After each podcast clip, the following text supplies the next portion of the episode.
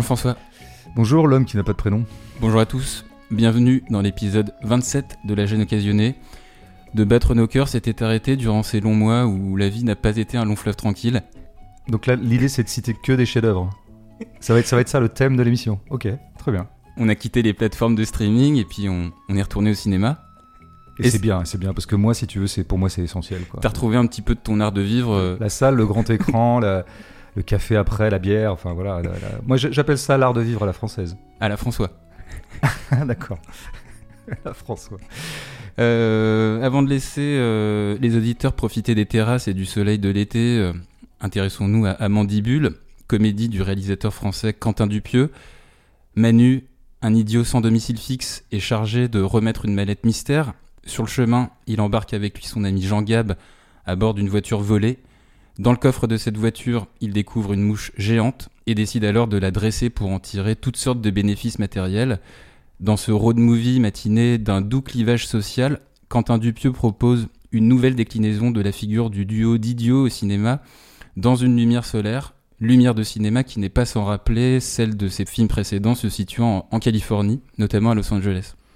Eh ben, c'est très bien parce que euh, je pense que c'est toujours euh, un ordre de raisonnement tout à fait pertinent que de commencer par la lumière. Puisque la lumière, euh, c'est un peu la structure a priori d'un film, quoi. C'est ce dans quoi baigne le film, ce qui baigne le film. Et c'est vrai que m'a frappé, c'est exactement ce que tu dis, que globalement, on avait affaire à une lumière qui était très proche de celle qui baignait ces films américains. Les premiers en fait. Les premiers, Wong Cops, euh, ouais. Rubber et Réalité. exemplairement Réalité, qui étaient des films qui, je crois, étaient plus ou moins tournés alors, euh, sur la côte ouest, peut-être à Los Angeles même, Los pour la plupart. ouais, ouais. Hollywood. Bon, et là, tu te retrouves avec une... Alors, tu sais bien que ça n'a pas été tourné à Los Angeles, mais en France, et tu te retrouves avec une lumière semblable. Bah, première déduction, mais alors vraiment d'une logique implacable, cette lumière est donc découplée du lieu véritable, puisque c'est la même à Los Angeles que dans le Var, en tout cas, ce dont on apprend en s'informant après coup que c'est le Var Hmm. sud de la France, etc., arrière-pays. C'est intéressant parce que voilà, du coup, c'est pas vraiment la lumière d'un lieu, c'est de la lumière de Dupieux. C'est un effet de lumière qu'il crée. Alors, je pense quand même très largement à partir de la lumière naturelle, hein, c'est pas artificiel, mais comment la caractériser cette lumière? Elle est assez étonnante, elle, est très éclatante. On, a un peu mal pour les personnages, on a l'impression que cette lumière est très aveuglante pour eux. Elle doit être, euh, c'est celle d'un soleil de plomb aussi, une caractéristique finalement des régions extrêmement ensoleillées. Elle est légèrement brumeuse aussi, mais comme il arrive que la lumière naturelle le soit, sauf que là, il y a un effet de brume, je ne sais pas comment il l'obtient, etc. Mais en tout cas, ce que je retiens, c'est que c'est une lumière euh, qui n'est pas attachée à un lieu, qui est plutôt une lumière de nulle part. C'est toujours intéressant de prendre un film par ce truc-là, si tu veux, c'est petit A, où est-ce que ça se passe? Petit B, est-ce que je sais où ça se passe? Petit C, est-ce que euh, le film lui-même m'indique où il se déroule? En l'occurrence, c'est pas le cas. hein. À aucun moment, on nous dira on est dans le Var. ouais. Voilà, on l'apprend donc après coup, comme je l'ai déjà dit. Et peut-être une autre question encore plus intéressante pour caractériser un film, pas du tout pour le juger d'ailleurs, hein, parce que ça c'est des options qui ne sont pas jugeables, elles sont là pour décrire le film. Euh, Dans quelle mesure est-ce que l'environnement et la région sur laquelle s'est posée l'équipe de tournage intervient dans le récit, intervient dans les plans euh, Dans quelle mesure est-ce qu'elle joue, comme on dit au théâtre hein? Est-ce que ça joue? Est-ce que tel objet va jouer à un moment? C'est-à-dire qu'il va intervenir véritablement dans l'intrigue et dans la logique des personnages. Bah oui et non, bien sûr que le lieu est là partout, puisque on a de la mer, on a de, disons, du relief, sorte d'arrière-pays, Ouais, effectivement. de, Petite du- montagne. euh, voilà, la petite un peu, montagne. un peu comme d'ailleurs euh, à Hollywood. hein. Ouais, tout à fait. C'est vrai que ça, il y, y a des effets d'analogie qui sont tout à fait troublants, comme si c'était une espèce de paysage qu'aime bien Dupieux et qu'il essaierait de reconduire de film en film où qu'il se trouve. Bon, et, et c'est le où qu'il se trouve qui est intéressant, parce que là, effectivement, on peut pas dire que, d'abord, en plus, il nous épargne des plans euh, de carte postale, hein, des plans purement paysagers à la con. Il a cette délicatesse Dupieux de pas nous en faire des caisses sur la mer Méditerranée, une sorte de comme ça de filmage touristique pour légitimer euh, l'argent que t'as euh, accordé euh, la région qui t'accueille. hein. C'est des choses qu'on connaît bien dans le cinéma français notamment. Donc il fait pas ça, mais donc on pourrait se dire bêtement que le film pourrait tout à fait se passer dans une autre région de France. hein. Bon. Donc je note que finalement, ce fait de parcours tout à fait singulier chez Dupieux, qu'il est un cinéaste français qui a commencé à tourner des films aux États-Unis et qui depuis trois films les tourne en France, bah, on peut pas dire que ça fait véritablement rupture, cette rentrée au pays chez Dupieux. Ça change rien. Mais pourquoi? Parce que le lieu n'intervient pas. Et pourquoi? Parce que bah, nous sommes dans une certaine abstraction spatiale. Il faut bien le dire. Il y a par exemple un élément qui est toujours intéressant à relever dans un film, c'est que, hors les personnages, ceux qui sont engagés dans la fiction, je crois qu'on voit à peu près aucun corps qui ne soit pas un corps d'acteur ou un corps de personnage, ce qui revient au même. Par exemple, il n'y a pas de figurant. Il n'y a pas de gens qui passent à l'arrière-plan de façon inopinée euh, parce qu'on a filmé un peu sur le vif. Donc on essaie de se mettre un peu à part d'un monde peuplé et socialisé. Hein. Alors on n'est pas chez Kubrick, on n'est pas dans l'hôtel qu'on avait essayé de décrire la dernière fois, mais enfin quand même on se met à l'écart. Hein. On crée une espèce de petite poche de cinéma comme ça qui n'est pas traversée par de l'altérité, qui n'est pas altérée par des éléments qui existeraient véritablement dans cette région qui se trouve être euh, le Var. Ça c'est quand même... Euh, tout à fait notable hein, pour voir exactement ce qui se passe. Donc on est dans une sorte de filmage qui fait que finalement ce qui intéresse à mon avis Dupieux dans la montagne et dans la mer, c'est pas tant de situer son film qu'au contraire de le désituer. Parce que finalement, c'est des espaces très abstraits, la montagne et la mer. on pourrait dire c'est tout le contraire, c'est très concret, c'est des éléments, c'est beau, etc. Mais à la lumière de ce qu'il faisait dans le Dain, je comprends mieux pourquoi il aime bien le paysage de montagne, parce qu'il est vide. Dans le Dain, c'était ça, on était dans une autre montagne. Avec Jean Jardin, c'était ce film. C'était le film précédent que j'aime bien, par ailleurs. Et Adèle Haenel. Et effectivement, de tout filmer dans un espace montagneux permettait d'abstraire un peu hein, l'espace et euh, bah, d'en faire un peu ce qu'on veut, et surtout d'en vider tout un tas d'éléments de caractérisation, un, du lieu, et surtout, deux, et je reviens à l'essentiel, euh, caractérisation temporelle. Ça serait très intéressant aussi de revoir Mandibule et de noter tous les éléments dont on peut dire à coup sûr qu'ils sont des éléments de 2020 pour citer l'année du tournage, euh, peut-être qu'il a été tourné en 2019 d'ailleurs, enfin à peu près, eh ben il n'y en a pas beaucoup. Il n'y a pas beaucoup d'éléments dont tu peux dire que dans 30 ans, on pourra dire que ça caractérisait dans ce film le fait qu'il était vraiment de 2021. ou Peut-être la tenue des gendarmes peut-être éventuellement la tenue des gendarmes. Mais encore, faudrait vérifier. Je suis pas un gros spécialiste comme toi de l'uniforme, parce que j'ai beaucoup moins d'allégeance à la police que toi, mais euh, bon, en tout cas, il n'y a pas beaucoup de ça. Et donc, L'abstraction spatiale est surtout, avant toute chose, chez Dupieux, une abstraction temporelle. Ça, c'est vrai qu'il fait des films détemporalisés, hein, je veux dire, euh, libérés d'un certain nombre de stigmates d'une époque donnée. Or, on sait bien que ce nulle part-là, ou cette intemporalité-là, n'est pas exactement une intemporalité chez Dupieux. On sait bien qu'au contraire, il aime bien ayant fait le vide de l'époque, déposer des signes d'une époque qu'il affectionne, qui est celle des, années 70. Alors ça, c'est quand même un peu son truc. Alors exemplairement les bagnoles, hein. nous n'avons pas la bagnole qu'il vole. Alors je sais plus quel modèle c'est. C'est une Mercedes, mais je sais plus le modèle. Ouais. mais ça doit être un vieux modèle, je pense. Je suis pas. C'est pareil. Toi, tu es spécialiste. Il y a deux trucs que tu connais dans le monde, c'est les flics et les Mercedes, et moi non. Mais je pense que c'est pas une Mercedes de nos années à nous. Non, mais plus efficacement, évidemment, la caravane. Alors ça, on a tout un moment de caravane. Hein au moment où on s'arrête un peu autour du personnage joué par euh, Bruno Lochet, qui habite dans cette caravane et qui va en être euh, dépossédé, exproprié, la caravane finira par brûler. La caravane, si tu veux, alors ça pour le coup je peux témoigner, hein, c'est vraiment l'objet des années 70. Avant, dans les années 60, c'était quand même pas encore du tout démocratisé et massifié. Dans les années 80, c'est déjà ringardisé par le camping-car. La caravane, c'est les années 70, quoi. Et c'est un objet euh, éminemment caractéristique de cette époque. Je pourrais prendre un, un autre exemple les fringues de Agnès Adèle euh, Exarchopoulos. Hein, elle s'appelle Agnès, je crois, dans le film. Un petit polo, un petit polo Lacoste. Ce petit polo, je crois qu'elle a une espèce de petite robe, en fait, de robe un peu courte avec un motif qui est très 70s. Et par ailleurs, elle a une coiffure, tu sais. Alors, je sais pas, moi, j'y connais rien en cheveux parce que je, ayant été mal doté en la matière, je me venge en étant ignare en matière de coiffure, mais moi j'appelle ça à l'ukrainienne, tu sais, cette espèce de couronne un peu en tresse là. Princesse Leila, quoi. Princesse Leila. voilà, tout à fait. Je pense, et, donc j'ai pensé à évidemment Star Wars. J'ai aussi pensé à la lumière donc de sa tenue que j'interprétais comme une tenue de tennis de l'époque à une figure très marquante pour les gens qui ont connu ça, qui est celle de Chris Evertloyd, grande championne de tennis des années 70, et qui avait cette coiffe et qui aurait pu se fringuer de cette façon-là. Bon, tout ça pour dire quoi? C'est que on sait bien que le cinéma de Dupieux a partie pour passion première de réactiver, en tout cas de redécorer son plan avec comme ça des éléments caractéristiques des années 70. Alors on pourrait dire que c'est notamment comme ça se situe autour des objets, hein, une caravane est un objet, un gros objet, un objet, ou alors les fringues, les coiffures, tu sais. Et même les chemises un peu indiennes de. Ouais, absolument. Il y a, du, du duo Pelmacho. là. Ouais, il y a, il y a, ils, ont, ils ont, en tout cas, leurs fringues ne sont pas du tout connotées de maintenant, non plus. Euh, donc on pourrait aussi les rapporter à une, une, époque ancienne. Donc là, on pourrait dire qu'il fait une opération qui est celle du fétichisme. Un doux fétichisme, un fétichisme soft, pas hardcore, mais le fétichisme, c'est ça consigne souvent à investir d'affect ou à saisir affectivement, disons, des objets et donc de l'inanimé, hein, et leur donner comme ça une sorte d'aura nouvelle. Il y a quelque chose comme une, érotique qui se met en place quoi autour de. C'est un truc qu'il a beaucoup fait, exemplairement dans Le Dain, dont le pitch était quand même l'histoire d'un mec qui n'a qu'un seul trait caractéristique. il est fou amoureux, enfin il adore sa veste en daim. Voilà.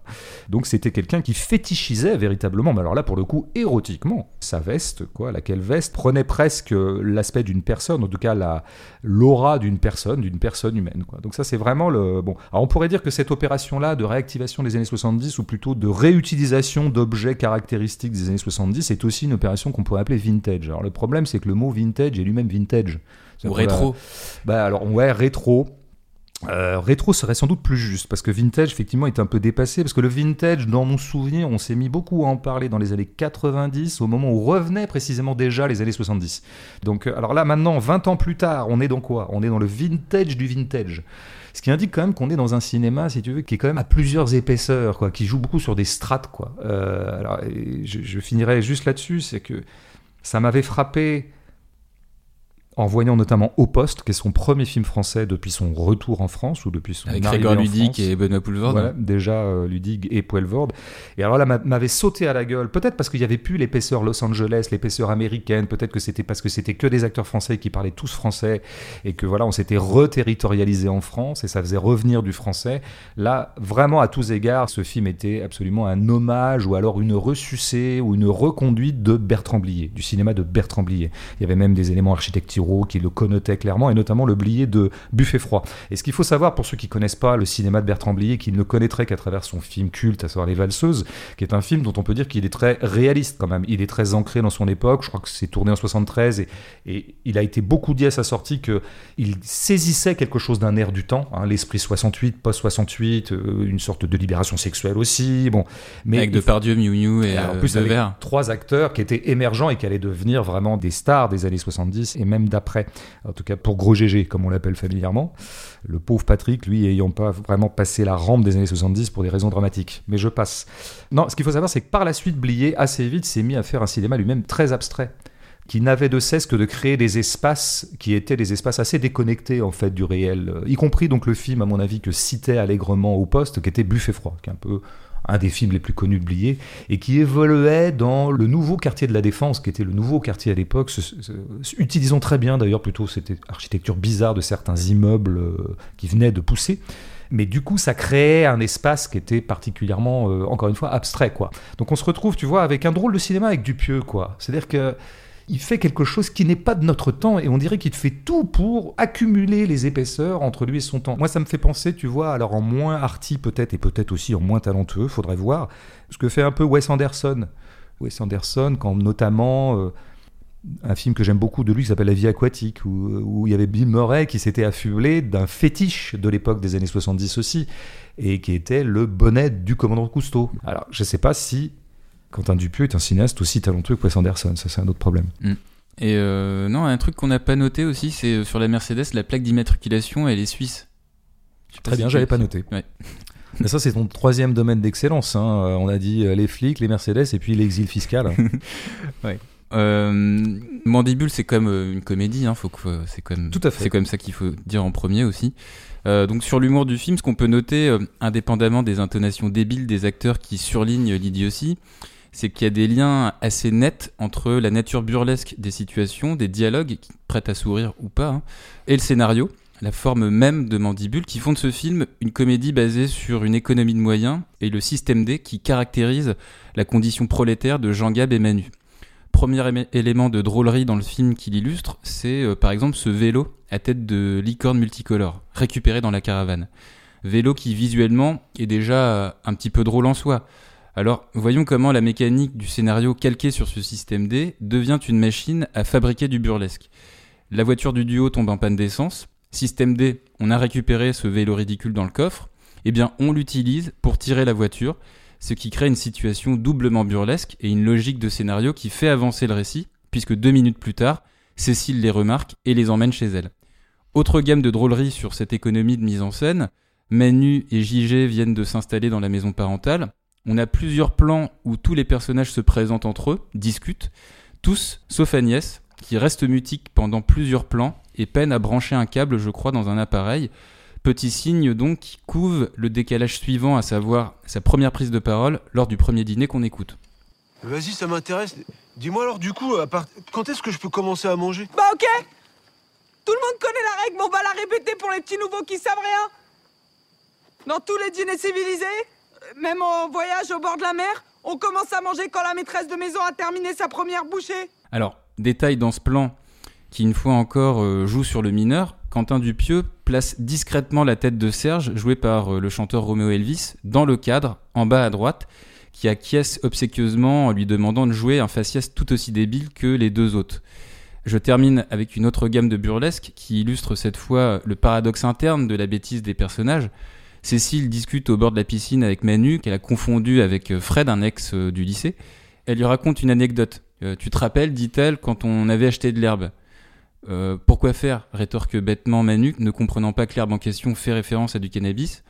Et donc ce premier degré qu'on retrouve dans les dialogues, ce manque de nuances, cette bêtise, c'est précisément à la fois la faiblesse des personnages qui produit donc du burlesque, mais aussi leur force, puisque la résultante de cette manière primitive de réagir à, à l'instinct, eh bien, produit parfois un niveau de débrouillardise, de pragmatisme très élevé, qui fait que contrairement à l'inertie physique des corps de Cécile et de ses amis reliés à la maison des parents de Cécile, Manu et JG créent les conditions que quelque chose advienne dans leur existence, et que ce faisant, cette science du système D favorise leur autonomie, puisqu'ils parviennent à leur fin, que ce soit la fin F-A-I-M, le besoin de, de trouver un endroit où dormir ou de l'argent. Ouais. Non, c'est bien, tu fais bien monter le film. Je suis admiratif. Non, bah alors c'est vrai que tu as raison. Toi, tu parles du burlesque, je crois que tu as fait le tour, c'est bien. Donc, je vais pas parler de burlesque véritablement. euh, parce que je crois que finalement, pour comparer ce qui est comparable, là, il y avait des échos dans ce que tu disais avec ce qu'on avait un petit peu essayé d'explorer chez euh, Delépine Carverne. Euh, Ouais. on, on est dans des univers qui sont l'historique. pas complètement loin. hein. Ouais, ouais. Euh, donc, moi, je repartirais plutôt de l'idiotie dont tu as parlé, hein, la bêtise d'idiotie, alors qu'ils sont pas exactement équivalentes d'ailleurs. hein. Idiotie et bêtise, il faudrait voir quelle est la nuance. Mais moi, ce qui me frappe, c'est à quel point le fait qu'il ait des personnages idiots, je crois que ça sert, c'est un peu ce que tu as dit d'ailleurs, mais il faudrait le dire, je le dis encore plus, je dirais euh, littéralement et matériellement, ça sert tout à fait le mode de récit de Dupieux. Les idiots ne l'intéressent pas en tant que tels, mais plutôt en tant qu'ils permettent certains récits. Une des caractéristiques de l'idiotie de ces deux personnes, Jean-Gabriel et Manu, c'est qu'en fait, ils gobent tout. Une mouche dans leur coffre, ils gobent. Ils se demandent même pas si elle est vraie, pas vraie. Alors ils sont un peu étonnés, comme oh là, bah dis donc, une mouche euh, géante. Bon, mais pff, ça passe. Reparlerai. Tu vois, ça passe. Ça passe, mais exactement comme ce que se dit un spectateur parfois devant certaines invraisemblances de récits, genre oh ça passe, ça passe. Et avec des personnages idiots, tu as la garantie que eux n'opposeront jamais à ce qui leur arrive une sorte de contre-rationalité, si tu veux, en tout cas d'objection rationnelle pour dire non non mais c'est pas possible, on s'arrête là. Enfin il y a, un problème, donc on va essayer de. Non eux ça passe. Et donc arrimé à ces deux personnages d'idiots, le film peut nous faire tout passer, nous faire tout gober. Donc euh, ça permet un peu tous les caprices narratifs et toutes les invraisemblances par ailleurs. Ça c'est une première chose. Après, il faut redire que l'idiotie est un concept qui est très chargé dans, je dirais presque même la critique d'art et la réflexion esthétique depuis 100 ans. hein. C'est un thème central, hein, l'idiotie. Euh, on a beaucoup mis en avant les idiots, que l'art lui-même c'était l'idiotie réinventée. Alors, il pourrait y avoir le sens de la sainteté, hein, euh, l'idiot comme simple d'esprit, et donc saint. Ça, ça serait l'hypothèse, on va dire, Dostoïevski, pour aller loin. Mhm. Mais l'idiot, c'est aussi celui qui a un rapport au monde euh, inintelligent et totalement premier degré, euh, littéral. C'est-à-dire que prendre le sillage d'un idiot, c'est se donner la possibilité de retrouver un rapport naïf, primitif, sans jugement pour le monde. Les choses viennent. Ce qui est un peu le cas de, Tout à des deux personnages. Absolument. Ils ont, ils ont cette part d'idiotie, telle que l'idiotie a pu être considérée par une certaine critique d'art, voire même par un certain champ de la philosophie, un certain pan de la philosophie plutôt, comme une façon de retrouver un rapport, je dirais, euh, euh, non jugeant, euh, non idéaliste au monde, un rapport purement matériel. Je verrais enfin la chose même. J'ai un rapport primitif aux choses et naïf. Bah, ils veulent manger, ils mangent, ils veulent dormir, Voilà, ils ont ce truc-là, il n'y a pas de recul en quelque sorte. On est de plein pied dans le monde. On a un accès privilégié au monde parce que précisément on n'y oppose pas des barrières de rationalité. Donc il y a ça chez nos deux euh, personnages, mais ce qui crée aussi chez eux une sorte de disponibilité à ce qui vient. Quoi qu'il arrive, ils prennent. Et une mouche, on fait avec. On nous propose une mission, on se pose pas trop de questions, on va y aller. Bon, pour y aller, il faut une bagnole, il faut un coffre, parce qu'il faut une bagnole parce qu'il faut un coffre, on va voler la bagnole. Ça, ça dessine, si tu veux, une sorte d'écriture, de pure disponibilité à ce qui vient. Et ce qui est évidemment une facilité aussi, en tout cas une latitude que se donne Dupieux lui-même. On voit bien que le film, je ne sais pas comment exactement il a écrit, mais je sens qu'il l'a écrit un peu au fil de l'inspiration ou au fil de ce qui se présentait à son esprit. Une chose en entraînant une autre, comme tu disais à peu près tout à l'heure, à propos d'effectivement le moment où il tire la caravane avec euh, le Avec petit vélo, vélo, ouais. et ça permet une rencontre. Alors ça, c'est très réjouissant. Ça, c'est très réjouissant. Pourquoi? Par rapport à la dictature du scénario, et par rapport au standard du scénario, par rapport au fait que il faut, il y a, il y a un certain nombre de codes du scénario qu'il faudrait censément respecter. La série ayant évidemment multiplié les codes, hein, c'est un genre d'écriture extrêmement balisé, extrêmement codifié, euh, presque mathématique, on va dire. J'aime assez sentir que Dupieux ne savait pas du tout où il irait quand il a commencé à écrire son film. Voilà. Et ça, c'est, alors je pense pas que ce soit le cas au tournage. Par contre, au tournage, il sait très bien où il va, etc. Mais au moment de l'écriture. Et si tu veux, par rapport à, un modèle dominant de scénario qui met souvent en scène des personnages qui sont dont la, la caractérisation pardon, principale est d'avoir un lourd passé, un passif, quelque chose s'est passé avant que commence même l'histoire et avant que commence le film, enfin dans une époque antérieure à celle du film, et tout le scénario va consister à voir par quoi ils sont plombés. Parce que ce sont des gens qui arrivent avec des boulets, si tu veux. Le boulet d'un trauma, le boulet d'un deuil ancien, le boulet peut-être d'une séparation douloureuse, qu'il va falloir évidemment, dont il va falloir faire résilience. On connaît bien le problème. Mais ce que je veux dire par là, c'est que ça plombe les scénarios. Ça plombe le jeu d'acteur, ça plombe l'ambiance. Bah alors là, on a un cinéma déplombé. Parce qu'on a des personnages légers, libres comme l'air, et qui peuvent comme ça se rendre disponibles à peu près tout, de la même façon, encore une fois, que Dupieux lui-même ne s'interdit rien dans l'écriture. Merci Quentin pour cette liberté. Tu nous fais du bien. J'ajouterais pour finir que bien sûr tout ça a à voir avec ce qui me paraît quand même le, le cœur de la chose chez Dupieux, ça a à voir avec l'enfance, tout ça. Les deux progressent dans le réel comme deux enfants en goguette ou en vadrouille progressent. C'est-à-dire, tu sais, au gré des sollicitations. On a tous connu ça quand on était gamin. Tu vois, tu te balades, tu vas là, tu sais pas trop pourquoi. Ah, tiens, il y a des cerises à cueillir. Ah, ouais, bon, il y a un mec qui nous tire dessus parce qu'en fait, le jardin était privé. Hop, on se casse, on court, on rigole. Hop, là, puis on va faire une cabane. Et tiens, là, regarde, il y a des vaches là-bas, on va leur tirer euh, la queue pour leur faire mal, etc., etc., tu vois. Donc ça, j'aime bien cet aspect d'enfance. Et je parlais tout à l'heure des années 70, mais en fait, les années 70 sont pour Dupieux ces années d'enfance. Moi, ça me frappe beaucoup pour moi parce qu'on a le même âge. Donc, si Mm. tu veux, quand je parlais tout à l'heure de Chris Evert Lloyd, elle est un fétiche des années 70, mais elle est un fétiche de l'enfance. Elle est même un fétiche érotique, parce qu'elle était très jolie, contrairement à sa concurrente Navratilova, qui avait un peu moins d'atouts érotiques. Donc on était tous amoureux de Chris Evert contre Navratilova. Donc c'est des fétiches érotiques d'enfants. C'est les premiers émois érotiques d'enfants. Et la caravane aussi, bien sûr que moi ça me rappelle mon enfance, puisque mes parents euh, nous trimballaient là-dedans, etc. Je pense qu'il y a quelque chose de très enfantin chez Dupieux. Tu l'as dit, il y a des jouets, le vélo licorne, enfin, il y a plein de trucs comme ça. Et, et puis, avec le vélo, tu sais, on fait un dérapage à un moment. On voit que le personnage, euh, je crois que c'est, je sais plus si c'est euh, Jean Gab, c'est Jean Gab. Ouais. Il fait un dérapage comme on s'amusait à en faire avec les vélos. Et c'est juste, tu- tu sens que Dupieux, sur le tournage ce jour-là, il a été content de demander à un acteur de refaire les dérapages que lui faisait gamin. Bah, alors ça, à la rigueur, je trouve que c'est des motifs pour faire des films qui sont plutôt euh, appréciables. En tout cas, j'allais presque dire bon enfant et réjouissant. Je note quand même qu'il y a un- une drôle d'incidence de cette puérilité ou de cet enfantinisme, j'allais presque dire infantilisme de Dupieux. C'est le rapport aux femmes quand même. Et il est précisément le rapport que peuvent avoir les enfants si on n'en fait pas immédiatement des pervers polymorphes, c'est-à-dire euh, un rapport très largement désexualisé. C'est très frappant dans toute l'œuvre de Dupieux à quel point, premièrement, il n'y a pas beaucoup de femmes. Deuxièmement, quand elles sont là, elles ont plutôt des rôles secondaires. Je ne suis pas en train de l'incriminer de machisme, hein, je suis en train d'essayer de caractériser son cinéma. Mhm. Je ne suis pas en train de le juger. Et quand il y a des femmes dans le plan, y compris quand elles sont jolies a priori, il s'empresse quand même de les désérotiser. C'est quand même à peu près ce qu'il fait avec Adèle quand même. hein. Pardon, Adèle, elle est survenue au cinéma dans une sorte de surgissement érotique. Dans la vie d'Adèle. bah, Pardon. Avec, c'est- euh, ouais. Par-delà son talent, c'est aussi sa puissance érotique. Le film était par ailleurs très érotique, qui nous a sauté à la gueule, si je puis dire, à l'époque. Voilà, il y a quelque chose d'extrêmement sexuel chez euh, Adèle Exarchopoulos, et j'espère qu'elle ne voudra pas de dire ça, parce que ça n'enlève rien à son talent pur de comédienne. Bon, bah là, si tu veux, en la rhabillant un peu à la Chris Evert, en le foutant cette coiffure qui est quand même très largement démodée, et je dirais... euh, bon, qui prive aussi Adèle d'un de ses atouts érotiques et ses cheveux, tu vois, en les attachant. Bon, voilà. Et on peut pas dire que ces deux. Alors, je vais dire des choses. Attention, je suis sur la corde raide là. Je suis sur un fil. Les deux autres filles du casting ne se caractérisent pas dans le casting français par leur, euh, comment dire, India leur- Air et Coralie leur beauté de femme fatale. Et je Mm. dis ça avec tout le, le respect que je peux avoir, notamment pour India Air, qui fait toujours des apparitions assez géniales dans les films. Bref. Donc, ils désexualisent de cette façon-là. Et nos deux héros sont en fait des enfants. C'est pas tant des idiots ou des clochards célestes. C'est des gamins. Leur truc de taureau, là, c'est un truc de gamin, typiquement. On a des codes entre nous, nous les gars. Ça- veut rien dire, ça nous fait marrer, euh, voilà quoi. Et ils se comportent comme des gamins. Et notamment par le fait que, quand même, les mecs ont 40 ans. Il y a trois filles qui leur proposent de passer une après-midi entière, voire même deux jours, dans une villa où il y a une piscine. Mais à aucun moment, les mecs pensent que c'est un plan cul. À aucun moment, ils se disent que peut-être ils vont pouvoir consommer un peu de filles.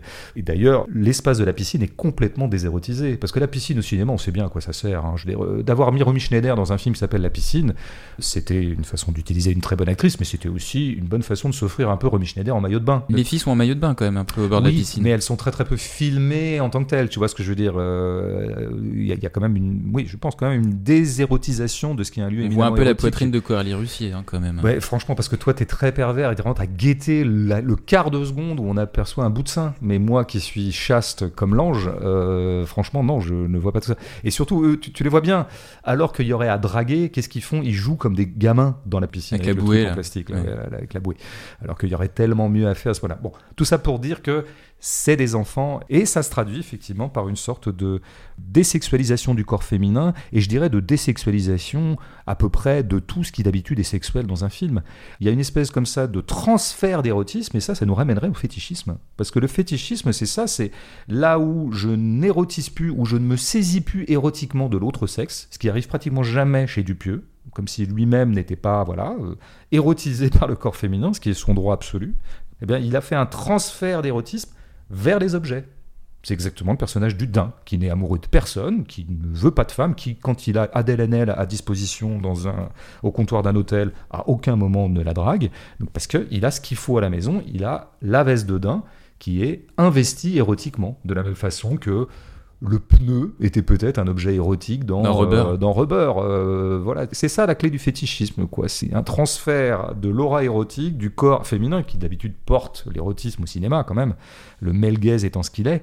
Et là, on a affaire à un cinéaste masculin qui, quand il filme des filles, fait, je dirais, le contraire d'un male gaze. Alors, je ne sais pas comment appeler le contraire d'un male gaze, qui serait une espèce de désexuation totale du corps féminin, mais qui, je crois, euh, encore une fois, je ne suis pas en train de spéculer sur ce que pourrait être la sexualité de Dupieux, mais je vois dans cette désexualisation une marque de ce qui est la matrice de son cinéma, c'est de faire un cinéma d'enfant, et un cinéma enfantin.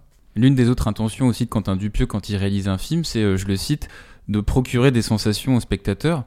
Première sensation qui fait impression dès les premiers plans, tu on l'a déjà dit en, tout début de podcast, c'est euh, cette lumière, ce soleil qui irradie quasiment toutes les scènes qui se situent en extérieur jour.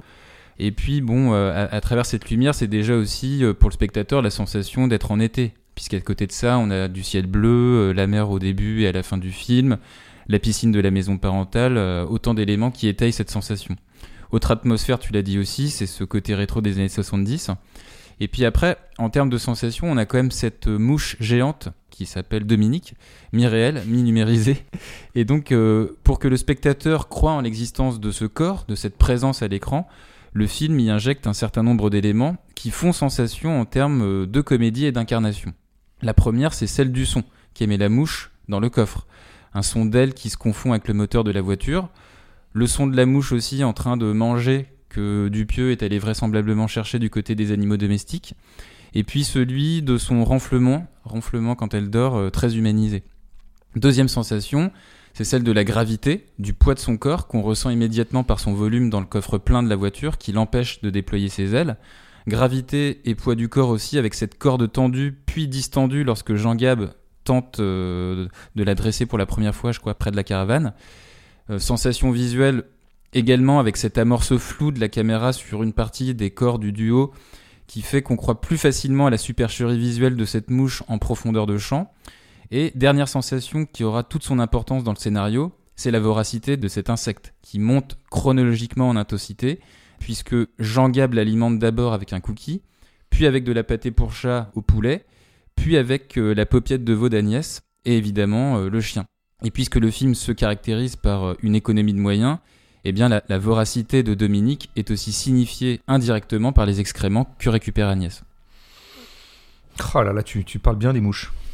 Il y a peut-être une, vocation là qui est en train de naître. Euh, Bah tu vois, euh, si je repars de la mouche aussi... euh, Bon, d'abord, j'adore qu'elle s'appelle Dominique.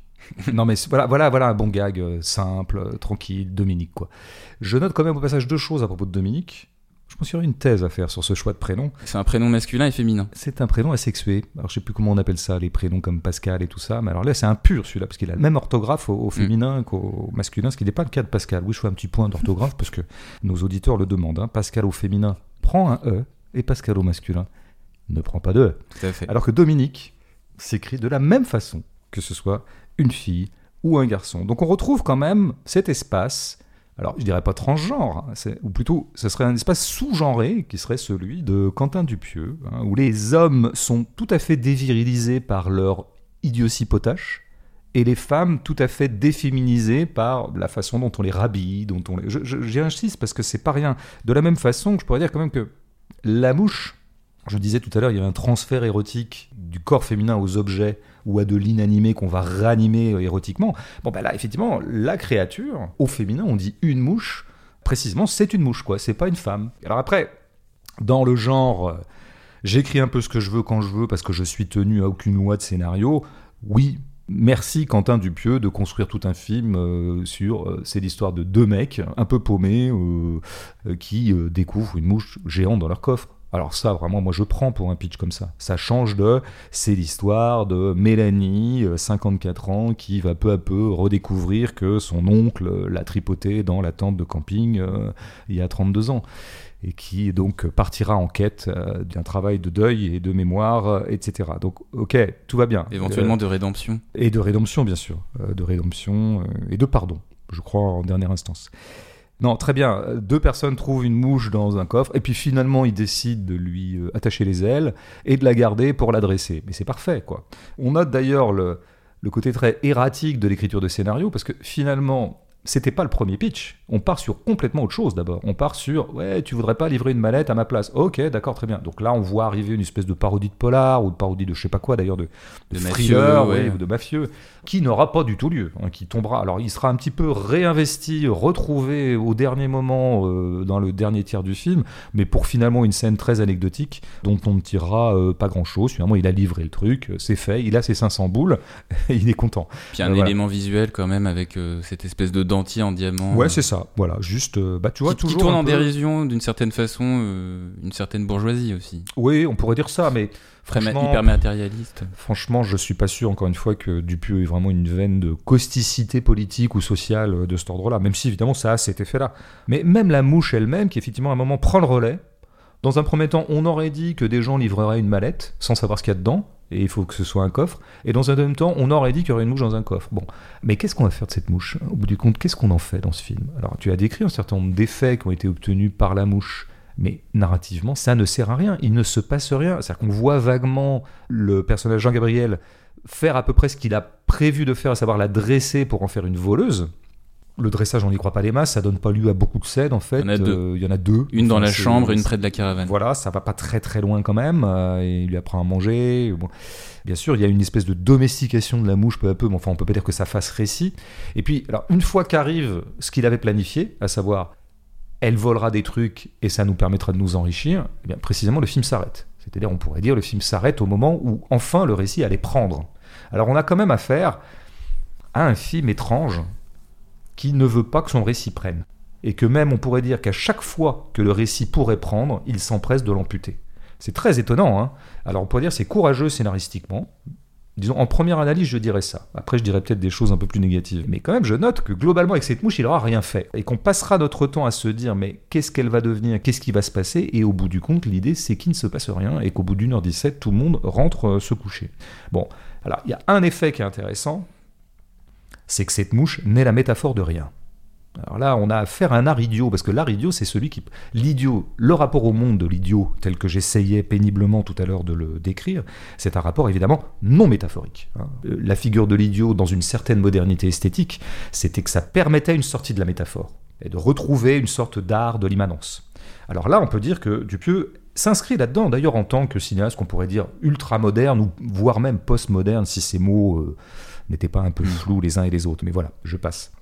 Parce que ce qui est bien, c'est que la mouche n'est qu'une mouche. quoi. C'est-à-dire qu'à aucun moment, il t'induit ou il te laisse suggérer que peut-être cette mouche pourrait être le signe d'autre chose qu'elle-même. quoi. Donc moi, j'aime assez qu'il en fasse euh, ça et puis rien d'autre. C'est-à-dire que le film est bête, mais au sens aussi où il est accroché à une bête. Il n'essaie pas de rendre la bête moins bête qu'elle n'est. La bête est exactement une bête et le restera. Vu sous un certain angle, même si je pense que je pourrais faire valoir plus tard un autre angle, je trouve ça assez admirable. Et là, je me souviens, si tu veux, que Dupieux a d'abord été musicien.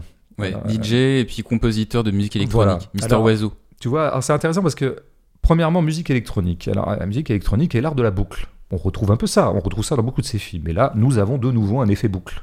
Euh, Nous sommes revenus au point de départ. Et qu'est-ce qui s'est passé? Eh ben, à peu près rien. Les personnages n'ont pas été modifiés, comme un certain scénario standard euh, demanderait qu'on les modifie. Il faut toujours qu'il y ait une évolution. Bah, ils n'ont pas du tout évolué, en aucun cas. Ça se termine quand même par le décret qu'on n'en a rien à foutre. Hein, Ils disent on s'en fout, on s'en fout. Finalement, quoi qu'il arrive, l'important c'est qu'on est là et qu'on est des copains d'enfance et qu'on s'amuse. Bah, euh, c'est Dupieux qui fait un manifeste esthétique là, à la rigueur. C'est l'important, c'est que le film a eu lieu.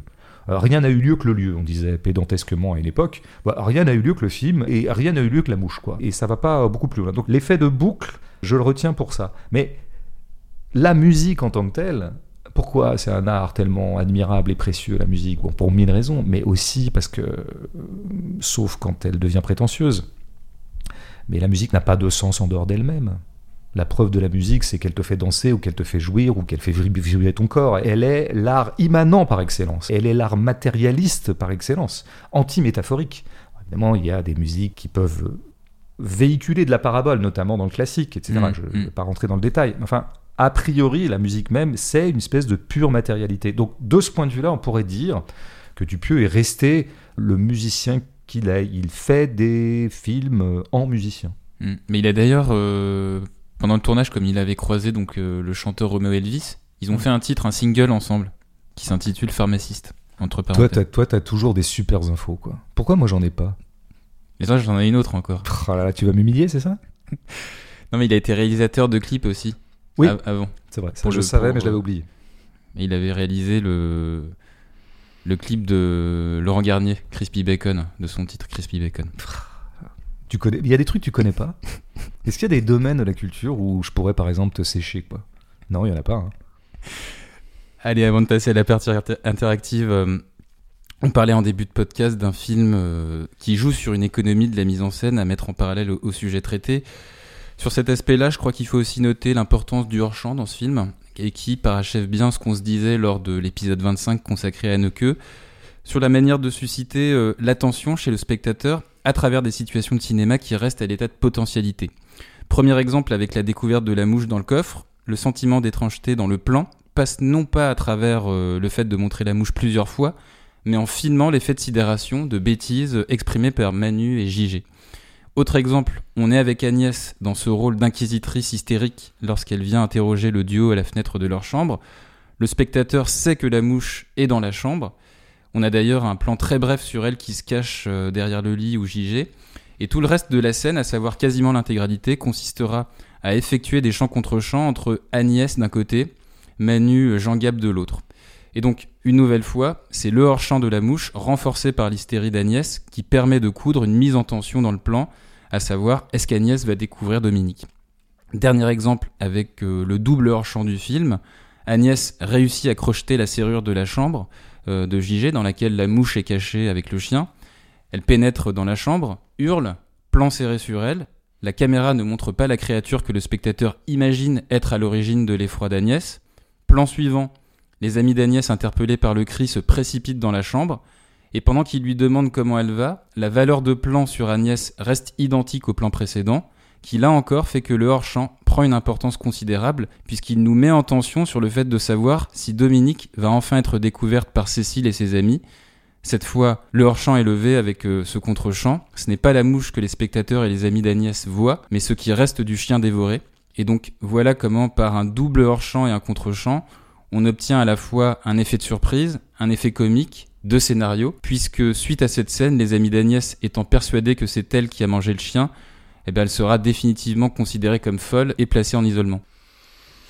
Ouais, c'est bien quand c'est décrit précisément. Euh, moi, je dois dire euh, que c'est le moment euh, du film, en tout cas le moment où Agnès rentre dans la pièce et voit, comme tu l'as dit, le hors-champ, enfin, aperçoit la mouche qui reste hors champ pour nous. Et l'autre moment où ils la rejoignent dans la chambre et qu'ils vont découvrir que le chien a été dévoré, c'est un moment où j'ai compris, à contrario, que j'aimais pas tant que ça ce film. Pourquoi? Parce que j'aime bien ce moment. C'est le premier moment où vraiment je suis tenu par quelque chose je suis tenu à peu près par ce que tu as dit.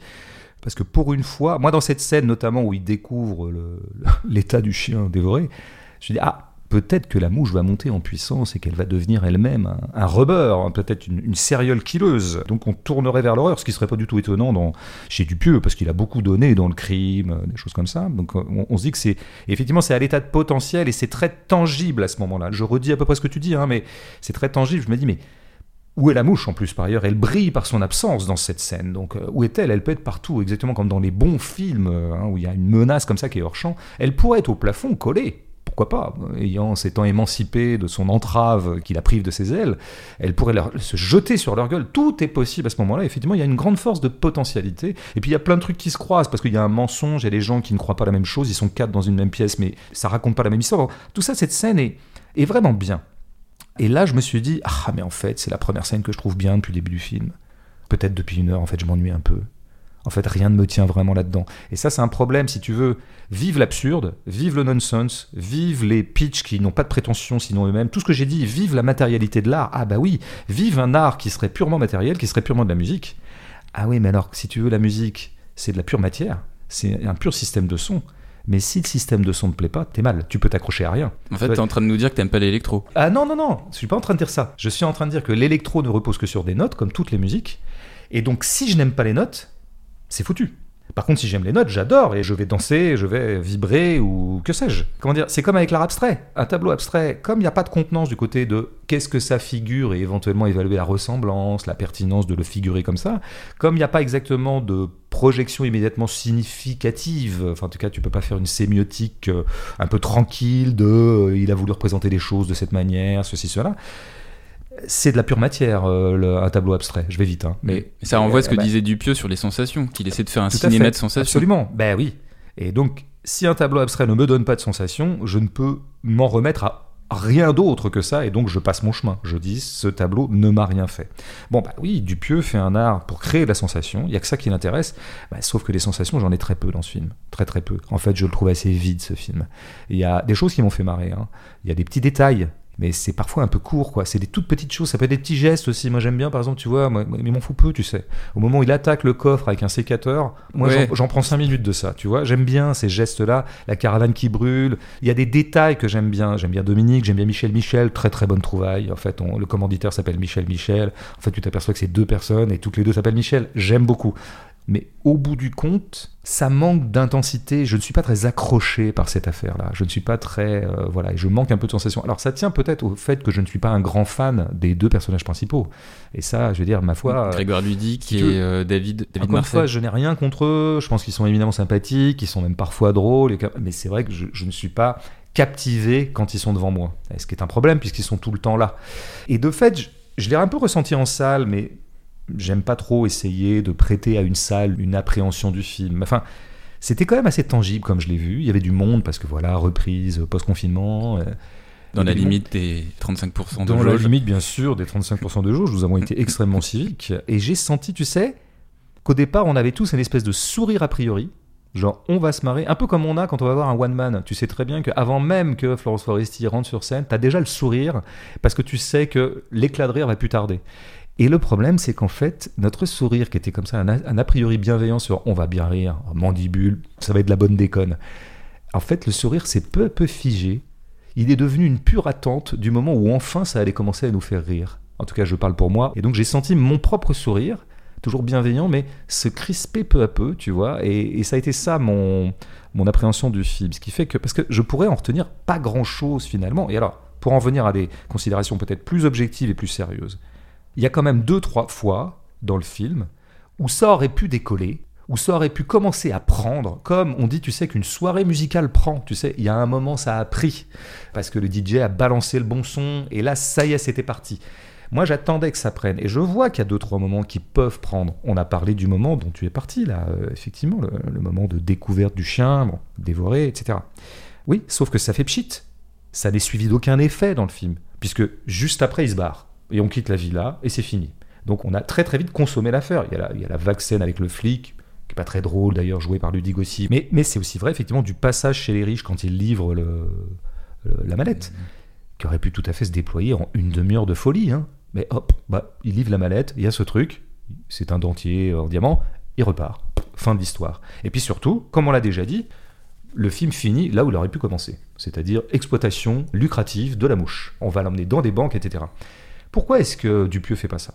Pourquoi est-ce que Dupieux ne développe pas la scène chez les riches, ne développe pas la scène chez Michel Michel, ça aurait pu être aussi une scène développable, ne développe pas plus que ça le moment villa, parce que ça aurait pu vraiment tourner en autre boudin et il le fait pas, et surtout donc arrête le film là où, il a, où on pouvait en prendre pour trois quarts d'heure, ça aurait été l'histoire de deux mecs qui téléguident à distance une mouche pour qu'elle leur amène des billets de banque, euh, et voilà. Bah, lui, il dit euh, souvent qu'il fait des films courts parce qu'il veut pas prendre trop longtemps les spectateurs en otage. Ouais, c'est une bonne façon de dire ça. Moi, j'ai une autre hypothèse sur euh, Dupieux, et c'est pas une hypothèse extrêmement bienveillante, mais moi, je crois qu'en fait, ça serait devenu compliqué d'imaginer, parce que alors, du coup, la mouche volait, la mouche volait et volait, elle volait des choses, mais elle volait tout court. Hmm, ça demandait un peu de boulot. Et puis surtout, on se serait retrouvé dans des espaces socialisés. Alors là, il y aurait eu du monde dans le plan. Là, on, serait plus dans un truc un peu isolé et un peu tranquillou. Genre, on est dans une villa, il y a cinq acteurs, on fait à peu près rien. Et puis finalement, ça fait une scène. Là, euh, mettre en œuvre une mouche qui est en train de voler dans une banque, tu vois bien que c'est des moyens de cinéma, pas simplement financiers, je veux dire des moyens techniques et des moyens d'inventivité et des problèmes de syntaxe et des problèmes de cadrage et des problèmes de découpage qui sont quand même d'une autre nature que quand tu as à filmer deux types qui sont dans une caravane, si tu veux. C'est-à-dire, c'est... Ouais, il se serait peut-être démerdé comme il fait la scène, tu sais, sur le parking d'un supermarché. Ah ben voilà, bah, tu- bah, je suis très content que tu en parles parce que j'avais oublié, donc du coup je vais pouvoir en parler. Non mais très bien, je veux dire, le braquage reste hors champ. Bah, c'est tellement pratique, si tu veux. Alors tu peux dire, ah bah oui, sur, oh, finalement on n'a pas besoin de filmer le braquage, l'important c'est le résultat. Ouais, enfin je note qu'à chaque fois qu'il y aurait un truc difficile à faire, il le fait pas. Alors j'en viens à une hypothèse qui est pas reluisante d'un point de vue critique. hein. C'est que je pense que Dupieux est paresseux. Voilà. Je pense Ouais. qu'il est paresseux. Il a, une, en il a une grosse barbe, il, se rase pas souvent en tout cas. C'est peut-être une Déjà. indication. Absolument. Moi, moi, de toute façon, je me méfie de tous les gens qui ont des barbes. En général, ça c'est. À part peut-être Marx. Voilà. C'est peut-être le seul mec barbu fiable que je connaisse. Non, mais tu vois, il arrête, euh, il arrête où ça deviendrait. Moi, je pense qu'il est paresseux. Ou alors, mot, et c'est peut-être un peu plus intéressant, parce que c'est vrai que la paresse, c'est un peu un procès d'intention. Je, je spécule euh, de façon assez peu bienveillante, là, mais. En tout cas, le contexte maintenant de sortie de ces films et ce qui arrive à ces films, depuis qu'il en fait, mais notamment euh, depuis quelques-uns, et notamment celui-là qui s'annonce pour être son plus gros succès, je pense, parce que ça a bien pris, c'est le film un peu de reprise du cinéma, avec le Dupontel, mais peu importe. Bon, ben, je pense que c'est pas qu'il est paresseux, mais qu'il est très largement incité à la paresse autour de lui. En tout cas, il n'y a pas grand monde autour de lui, alors peut-être des amis proches, ou en tout cas le destin économique de ces films qui l'inciterait à dire Eh Quentin, euh, maintenant on va un peu se bouger quand même. hein. Parce que là, comme disent les libéraux, sors de ta zone de confort, parce que là, quand même, tu fais des films, un, de plus en plus courts, qui reposent de plus en plus sur rien, euh, où tu t'empresses d'amputer tout ce qui pourrait devenir un peu intéressant, compliqué et intense dans ton film. euh, bon, quoi. Et je crois qu'en fait, ce qui se passe avec Dupieux, et je pense que c'est lui rendre un service que de le dire, parce qu'il se passe euh, sur la réception des films de Dupieux, c'est quand même assez spectaculaire pour celle-là. Il y a quand même des gens qui ont écrit au moment de la Mostra qu'il avait sauvé la Mostra. Donc moi, j'ai pas vu les autres films qui étaient peut-être consternants. C'était les Mais- hein, je crois. Ouais, ouais, ouais. Alors que des gens écrivent qu'un film comme celui-là sauve une programmation d'un festival comme Venise. Ouais, les gars, on se calme un peu. Après, dans Le Monde, dans l'IB, dans pas mal de supports, c'est quand même très bienveillant vis-à-vis de Dupieux. Il y a une bienveillance vis-à-vis de Dupieux. Alors attention, on me venir de loin, mais je pense qu'il y a quand même là-dedans un effet, je vais pas dire de brancher, hein, mais je veux dire, il y a quand même des décisions arbitraires de discours là-dedans qui sont typiquement des effets de goût. Et notamment, s'opèrent dans le discours autour de Dupieux des opérations qu'on connaît bien qui sont des opérations de convertir les potentiels défauts en qualité. Par exemple, Dupieux c'est vide et c'est feignant, en tout cas le dernier, mais justement c'est ça qui est bien. Plutôt que de parler de paresse, je vais convertir noblement la chose, je vais anoblir la paresse pour lui donner un autre nom qui s'appellerait le dilettantisme. Alors ça, voilà, ça c'est très consacré si tu veux. Ça, dans la critique, d'ailleurs, il y a même un mouvement esthétique qui s'appelle les dilettantes, le dilettantisme, autour du décadentisme, 19e, 20e. Donc effectivement, le maître mot était une sorte de relâchement dans le geste. Nous cherchons l'antipompe, l'antisolennité, et moins j'en fais, et plus c'est élégant, tu vois. Ce qui peut d'ailleurs être un code d'élégance bourgeoise. C'est là qu'on pourrait commencer à me voir venir sérieusement. Donc, ok, ça a l'air paresseux, mais pas du tout. C'est agréablement dilettante. Il y a une autre façon pareille et parallèle et analogique de rattraper la bêtise de quelque chose, tu sais, c'est ah oui, c'est vrai que c'est con. Oh qu'est-ce que c'est bête. Mais justement, c'est ça qui est bien. Et là, se met en place un truc qu'on connaît bien dans les milieux, je dirais, où le goût importe à chacun, où les goûts évoluent en fonction des décrets des uns et des autres, qui sont des décrets de mode. C'est que, précisément, il y a un moment il ne va y avoir aucune posture plus classe et qui dénote mieux ton intelligence que l'apologie que tu fais de la bêtise. Quand Dupieux fait un truc con, ben on sait que c'est Dupieux. Donc évidemment qu'il n'est pas aussi con que ce qu'il fait. Donc tu vois, c'est rattrapé par l'émetteur, ce qui est typiquement la définition de la mode en fait. C'est l'émetteur qui lui-même produit l'évaluation de la chose indépendamment de l'état objectif de la chose même, tu vois. Bon, ben là c'est pareil. Donc, ah, plus c'est con et mieux c'est, quoi. Donc, euh, moi, j'ai dit ce que je pouvais penser de l'idiotie. J'ai dit que j'aime bien la bêtise. Moi aussi, j'aime bien la bêtise, tout ça.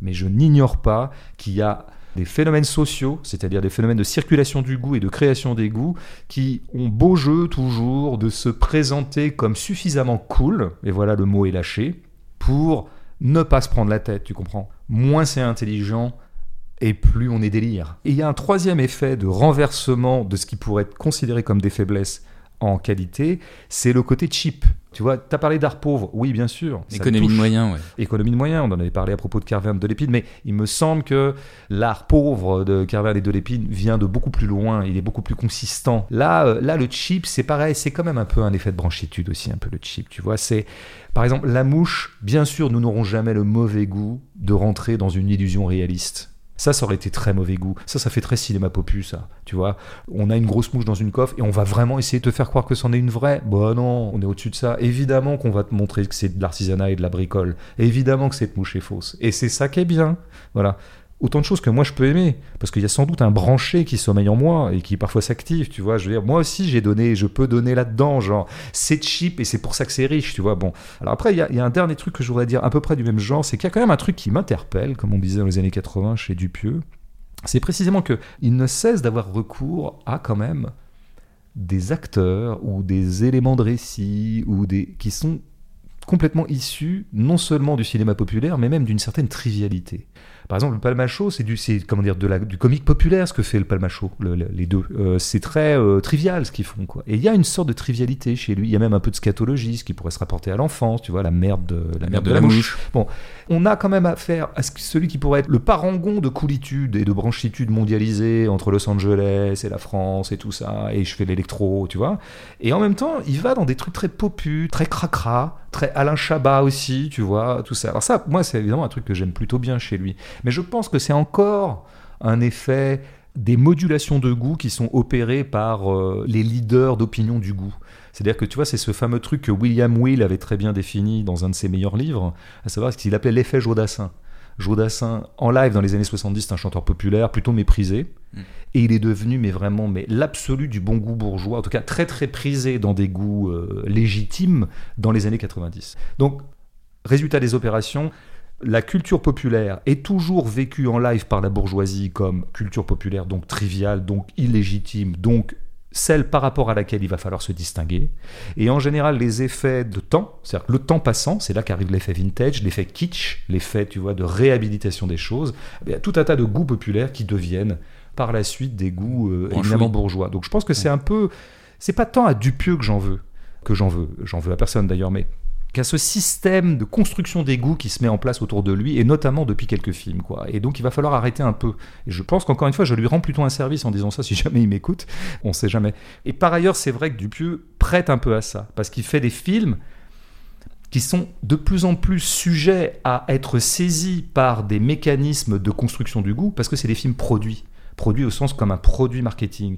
C'est des films un peu concept, des films comme il y a des concepts parfois euh, dans la pub. Quoi, Mais même vois, dans le euh, casting, hein, il y, a- il y a un côté voilà. très marketé. Tout à fait. Avec il Roméo. Elvis, Ouais, le palmacho. euh, Absolument. Et même, tu vois, les titres, l'art du titre, Mandibule, c'est un bon titre, c'est un titre simple qui pète un peu. Donc, je pense que c'est pas tant de la faute de Dupieux, le phénomène autour de ces films que je suis en train de décrire, mais d'une certaine manière, la facture esthétique de ces films tend la perche à cette saisie j'essayais de décrire. Donc, il y a une culpabilité, enfin, comment dire, une responsabilité collective entre Dupieux et ses récepteurs à faire en sorte qu'au bout du compte, pour en revenir au point qui m'intéresse, à savoir, comme j'ai beaucoup aimé les films comme réalité, pour moi son meilleur, bah, j'aimerais bien qu'il refasse des films d'une intensité semblable et que j'ai l'impression qu'il faut qu'on soit un certain nombre autour de lui à lui dire bah maintenant euh, ne te contente plus de balancer des produits quoi voilà Peut-être qu'il nous écoute et qui mais il faut il s'inspirera de ce que tu viens de si, dire. si par miracle ou en tout cas par exceptionnel il nous écoute euh, il faut surtout qu'il comprenne que ce que je dis n'est pas euh, inamical en fait c'est plutôt le contraire Allez, on passe à la partie euh, interactive. Les auditeurs vont-ils faire mouche euh, par la pertinence de leurs Mm. remarques, de leurs Eh questions bah, quand même je l'attendais premier jeu de mots là au bout d'une heure Ah bon? Tu faiblis hein Non, je crois que j'en ai fait un. ah bon? Première question de, de Joël qui nous dit que Dupieux revendique le non-sens, le fait qu'il ne produit pas de sous-discours ou de symboles dans ses films. Pour autant, peut-on en faire une lecture politique ou uniquement esthétique? Bah, après, euh, je ne voudrais pas que notre euh, auditeur prenne la mouche. Oui, je viens de la trouver. Mais en impro, je bon, hein, toujours. Euh, mais euh, non, il faudrait vraiment qu'on s'entende sur ce qu'on entend par euh, politique, mais je crois vraiment pas. Enfin voilà, encore une fois, ça n'est pas à mettre au discrédit d'un film que de constater que la chose politique ne l'intéresse pas. Et je dirais moi plus généralement, parce que politique est vraiment un mot bon extrêmement flou. Il y en a un qui est tout aussi générique, mais qui est quand même un tout petit peu moins flou, qui est le mot de social. Je crois que, pour moi, d'ailleurs, je ne vois pas comment d'ailleurs avoir une réflexion politique qui ne soit pas une réflexion sociale. Mais ça, évidemment, c'est un autre sujet. Alors, s'il y a bien un truc, je crois, qui n'intéresse pas Quentin Dupieux, en tout cas, c'est bas mot la caractérisation sociale de ces personnages. C'est pas son truc. Ce qui se passe dans la villa n'a rien à voir avec des écarts de classe. C'est pas parce qu'il y a un moment un personnage, celui qui est joué par, euh, j'ai oublié l'acteur, euh, Roméo Elvis? Roméo Elvis. Serge Euh, Serge, mais tu vois, prénom encore très, très vintage. Il n'y a, a quand même pas un seul bébé auquel on ait attribué le prénom Serge depuis à peu près 1941, je pense. C'est pas parce que lui, à un moment, dit Mais c'est quoi ces deux blaireaux euh, Ils sont cons, euh, virez-les. euh, bon, lui, d'abord, il se montre pas beaucoup plus intelligent et qu'on doive absolument interpréter ça comme un rapport de classe et que là, il y aurait vraiment une confrontation extraordinaire entre trois jeunes bourgeois et trouver deux teubés prolos. C'est pas sa marque, ça n'apparaît pratiquement jamais dans aucun de ses films. Bon, si Dupieux avait quelques fibres sociales que ce soit, ça se serait vu. Et pour l'instant, ça s'est pas vu, et puis ça se verra pas. Et encore une fois, c'est pas très grave, même si euh, moi j'aurais tendance à considérer que de la même façon, lui pense que l'idiotie peut être un moteur esthétique, et il a bien raison. On a bien vu aussi que ça pouvait être aussi un moteur qui tourne en rond, un peu comme son film, et qui tourne un peu à vide. Moi, je pense que la caractérisation sociale des personnages ou la socialisation des situations narratives est un moteur narratif, est un moteur esthétique aussi. C'est de ça qu'il faut se convaincre pour faire des films dits sociaux. Faut pas faire des films sociaux parce qu'on considère que c'est quand même vachement bien de parler de la question sociale, parce qu'il y a des gens qui crèvent de faim. Il faut faire des films sociaux parce qu'on considère que la chose sociale est une chose passionnante, intense, volumineuse, et qu'elle donne du corps, de la chair et de l'intensité aux beaux objets esthétiques qu'on a envie de faire. C'est c'est toujours comme ça qu'il faut raisonner. Alors, une question d'un arbre. Arbre mécanique, c'est le pseudo de cet auditeur qui te demande si tu as vu dans le film une parodie des épopées entrepreneuriales récentes produites par les séries et le cinéma américain comme Breaking Bad. Non, mais tu vois, c'est quand même très intéressant parce que c'est là que Dupieux est sans doute très malin et ça reviendrait un petit peu à ce par quoi j'ai fini. Le film est tellement vide, et donc avec la beauté du vide, mais aussi les impasses du vide, hein, je me répète, que bah, pour le coup, on peut tout y projeter. Donc effectivement, je pense que ça serait tout à fait possible pour un glosateur euh, ou un herméneute euh, de génie, euh, comme a l'air d'être Arbre Mécanique, d'y voir pourquoi pas un parallèle avec Breaking Bad ou sur une logique entrepreneuriale, etc. Bien sûr qu'on pourrait tout à fait le faire, on pourrait tout inventer à partir de ce film. Mais je pense qu'en fait, j'ai pas l'impression que c'est ce que Dupieux attend. En revanche, c'est vrai que c'est ce que ces films permettent, autorisent, puisque précisément, ils sont ouverts aux quatre vents. De la même façon que les, les personnages sont assez disponibles à tout ce qui pourrait venir et que Dupieux se rend disponible à toutes ses idées de scénario, effectivement, les films sont un peu ouverts, de sorte qu'on peut y déposer à peu près tout et son contraire. Allez, on conclut avec Zoé et une question non pas sur Mandibule, mais sur le précédent film de Dupieux qu'on évoquait, euh, Le Dain. Elle se demande s'il ne serait pas une version plus sobre et plus subtile de ce que Kubrick a voulu faire avec Shining. Euh, j'ai pas assez, euh, j'ai pas assez de souvenirs euh, du Dain pour. Il y, a, il y a un hôtel, je crois, apparemment. Ils sont dans un hôtel. Ouais, ouais, je, je, je la vois- montagne. ouais, puis ça se terminait. Il y avait une série de crimes puisque le type finissait par tuer tout le monde quand on voulait toucher à sa veste. Ou alors c'est sa veste qui lui préconisait d'aller tuer les gens parce qu'il tombait amoureux de sa veste. Enfin, en tout cas, il avait une interlocution avec sa veste. Bon, je me souviens plus très mal le détail. J'en ai plutôt un bon souvenir, mais notamment j'en ai un souvenir. alors, je sais pas si c'est Kubrickien. En tout cas, je pense que cinéma abstrait pour cinéma abstrait, cinéma mental pour cinéma mental, je préfère très largement Quentin Dupieux à Stanley Kubrick. Au moins, ça coûte moins cher, c'est moins coûteux, c'est moins solennel, c'est moins prenant, c'est moins redondant, c'est plus léger. Et je préfère toujours, euh, effectivement, les dilettantes que les lourdeaux. Il faudrait plutôt dire que Shining est, est sans doute, euh, c'est le Dain, mais en version ratée, alors dans ce cas-là. Quoi. Euh, bon. Mais une des raisons pour lesquelles j'ai beaucoup aimé le Dain, enfin, en tout cas que j'en suis sorti beaucoup plus satisfait que je ne suis sorti de Mandibule, c'est l'acteur qui fait la différence. Jean- au- bout du compte, Dupieux fait quand même un cinéma qui s'en remet beaucoup aux acteurs. Donc, si tu as une espèce de bienveillance a priori pour tel acteur et un peu moins de bienveillance pour tel autre, et c'est un peu mon cas entre euh, Dujardin et les gens du Palmachot, bah, ça change beaucoup de choses dans l'appréhension. De la même façon que je pense que j'aime réalité aussi parce que j'y aime les. Alain Chabat, les- bah oui, il y a Chabat, il y a aussi Jonathan Lambert qui est, Ouais. qui est plutôt pas mal. producteur. Ouais, qui sont d'ailleurs des acteurs qui sont des comiques. Parce que tu Mm. peux très bien faire des comédies avec des acteurs qui ne soient pas des comiques de scène ou dont la pro- le cœur de métier soit comique. On voit qu'il a un vrai goût pour la chose comique. Eric la- Ramsey aussi. Eric Ramsey. Eric Judor. euh, Ça c'était intéressant parce qu'il avait pris Eric Ramsey à un moment où ils n'étaient pas, ils étaient plutôt comiques très populaires comme ça, euh, même si on avait entrevu que ça pouvait être euh, beaucoup plus fort que ça. Et il a su euh, développer notamment chez Judor la fibre absurde. C'est après que Judor c'est qui est devenu presque aussi le comique préféré des branchés, mais je m'associe avec la série. Platane, notamment. Ouais, là, ouais. et qui joue beaucoup sur un registre absurde. L'absurde étant toujours un peu le comique aristocratique, un peu. Le comique ancré, social, satirique, populaire, euh, c'est toujours un peu bas de gamme, en tout cas dans une certaine hiérarchie des goûts comiques. Là, on voit que Dupieux est toujours un peu du côté du bon goût quand même, hein, de cultiver une sorte euh, d'absurdité et d'avoir une préférence pour les comiques qui ont un registre absurde. C'était le cas par exemple aussi dans Au Poste où il utilisait Monsieur Fraise, tu sais, qui est un Oui. comique qui joue beaucoup sur le, le registre absurde. Mais donc pour finir sur le Dain, je suis sorti très euh, convaincu par ce qu'il faisait Jean Dujardin. Merci François de nous avoir accompagnés pendant cette euh, saison mi-salle, mi-salon. Ouais. On a une petite mélancolie de fin d'année là, j'ai l'impression. Ouais. Non, pas toi, non, non, du tout. Toi, t'es vraiment content que ça s'arrête, quoi. Tu te dis vivement Monaco, puisque c'est là-bas que tu vas. Ouais. Ouais, Non, et puis merci aussi aux auditeurs pour leur participation, leur fidélité aussi, c'est vrai. euh, qui sont de plus en plus nombreux, hein, les auditeurs, à t'écouter, François. Ouais, mais tous les présentateurs d'émissions disent ça. Ce qui fait que tu te demandes si tout le monde est plus nombreux sur toutes les émissions, comment, enfin, tu vois, ça marche pas mathématiquement. Donc je sais pas si je dois te croire. Non, non, crois-moi. Ouais. Et euh, donc, prochain épisode, euh, on se fait signe d'ici la fin de l'été, quelque chose comme ça? Parce que toi, tu pars en vacances aussi en juillet. quand même. Non, jamais de vacances, moi. non, non, non. Non, parce que tu sais, euh, l'argent ne dort pas. Il n'y a pas de nuit pour les entrepreneurs comme moi. Donc moi, je te rappelle que j'ai quand même trois entreprises. Il faut que ça tourne, quoi. Bon, ben, on se signe quand même. euh, Ouais, quand bah je- à la rentrée, reviens. ouais, j'aurais peut-être un petit créneau pour faire une, une, une gêne de rentrée. À bientôt sur les réseaux, les applications de podcast. Euh, N'hésitez pas d'ailleurs à, à réécouter les épisodes précédents. euh, ce que je vais d'ailleurs faire moi pendant cet été pour voir si on n'a pas dit trop de bêtises. Alors on peut peut-être dire un truc, c'est qu'il y a une grosse bêtise dans le- l'épisode sur Kubrick. Toi, Ah toi, ouais. Toi, j'ai pas peur, moi. Non, Tu- non, mais tu euh, pas je, je dis trois ou quatre fois la même bêtise dans cet épisode. Ouais. Et donc, euh, à vous de le réécouter et pour trouver la bêtise.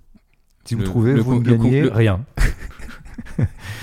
C'est très euh, Quentin Dupieux ça. C'est très contradictoire. Allez, à bientôt.